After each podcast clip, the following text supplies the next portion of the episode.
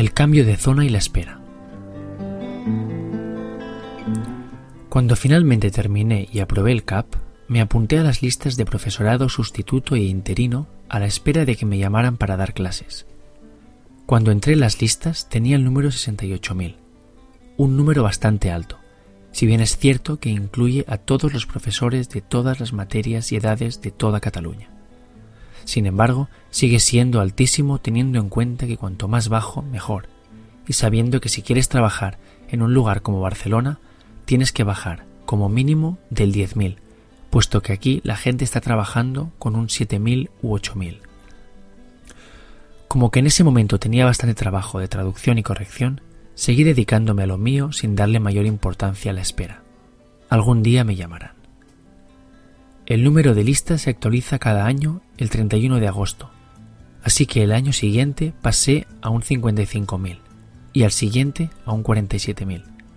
Todo esto sin hacer nada, simplemente porque hay gente que se jubila, que lo deja, que obtiene una plaza fija en una escuela y por lo tanto sale de la lista de sustitutos, etc. Todo transcurría con normalidad hasta que el año pasado, después del verano, hubo una bajada súbita y espectacular de mis trabajos de traducción. Pasé de un ritmo de locura hasta el mes de julio a no hacer absolutamente nada en agosto ni en septiembre. Lo que al principio agradecí porque suponía un poco de descanso, a finales de septiembre empezó a preocuparme, por lo que aproveché uno de los dos periodos de modificación de datos y preferencias que el Departamento de Enseñanza te permite hacer en las listas, y en el mes de octubre cambié mi zona de trabajo.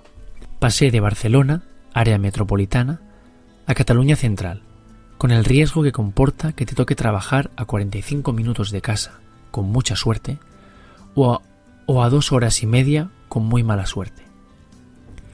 El motivo del cambio de zona es que mirando las listas de las vacantes, que salen cada lunes, miércoles y viernes, me di cuenta de que si bien en Barcelona los números que salían oscilaban entre el 2000 y el 10.000, en Cataluña Central había bastantes vacantes con 40.000 y 50.000, con lo que, por simple estadística, tenían muchas más probabilidades de trabajar en Cataluña Central que en Barcelona.